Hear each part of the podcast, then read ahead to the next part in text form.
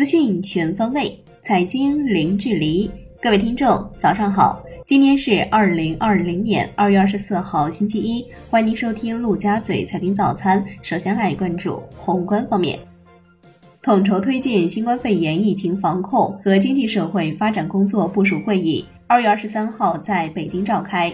国家领导人就有序复工复产提出八点要求：第一，落实分区分级精准复工复产。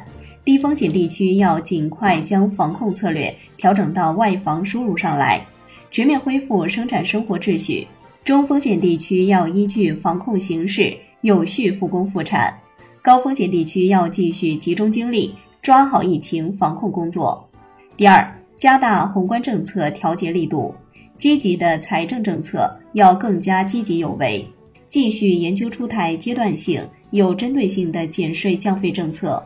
帮助中小微企业渡过难关，稳健的货币政策要更加注重灵活适度，用好已有的金融支持政策，适时出台新的政策措施。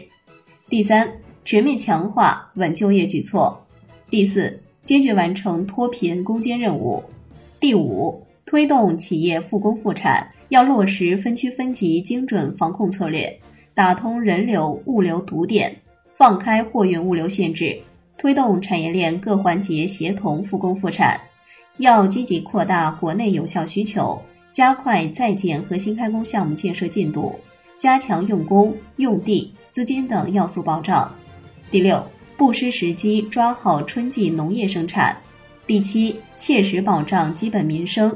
第八，稳住外贸外资基本盘，要用足用好出口退税。出口信用保险等合规的外贸政策工具。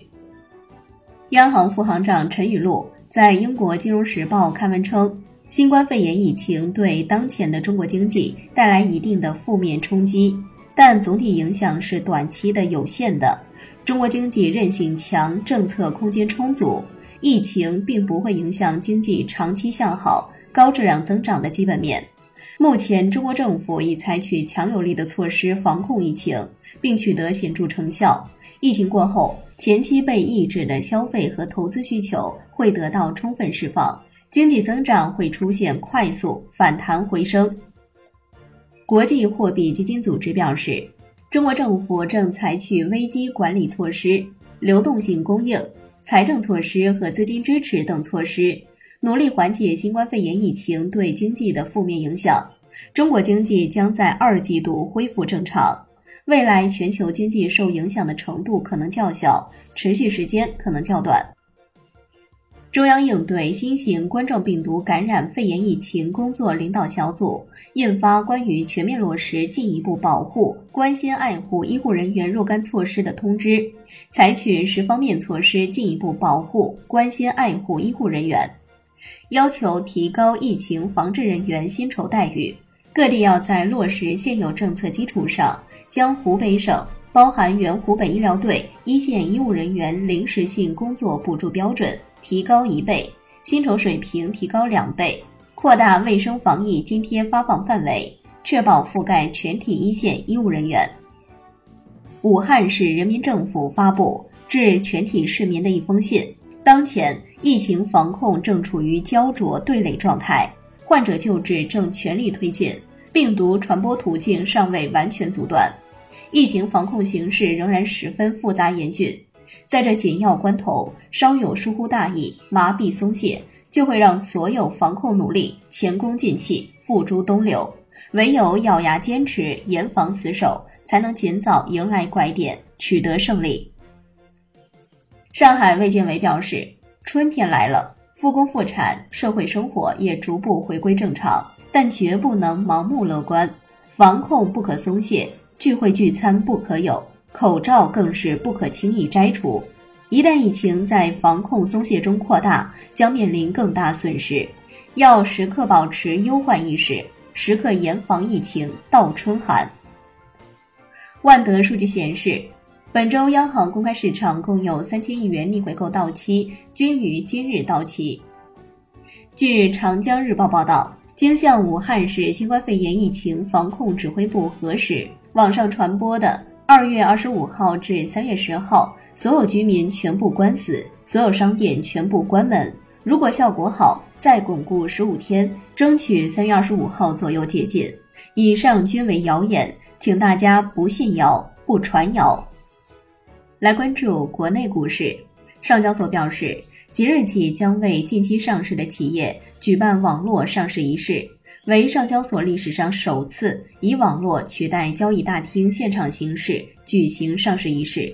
首家启用这项服务的是良品铺子，该公司将于今日通过线上视频形式如期举行上市仪式。上交所还推出减免上市费用、专人远程对接等一系列支持措施，与全市场共度战役关键期。华夏中证新能源汽车 ETF 发布基金合同生效公告显示，该基金募集期间净认购金额约为一百零七点六三亿元，这是首支募集规模超一百亿元的 A 股行业类 ETF。意味着约有百亿元资金将买入二十五只新能源汽车股。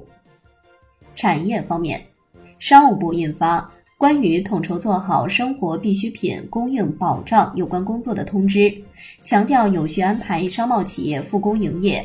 北京、上海、广东、浙江等疫情防控重点地区要准确研判疫情风险，科学划分分区防控。相关地区商务主管部门要全力配合，进一步做实做强九省联保联供协作机制，强化湖北武汉生活必需品保障供应的成效。华为即将在北京时间二月二十四号晚上九点，在西班牙巴塞罗那举行线上终端产品与战略发布会。根据官方透露的消息，除了新款手机、平板等终端设备外，还会推出新一代的麒麟芯片。最后来关注国际股市，东京证券交易所因天皇诞辰补假休市一天。好的，以上就是今天陆家嘴财经早餐的精华内容，感谢您的收听，我是夏天，下期再见喽。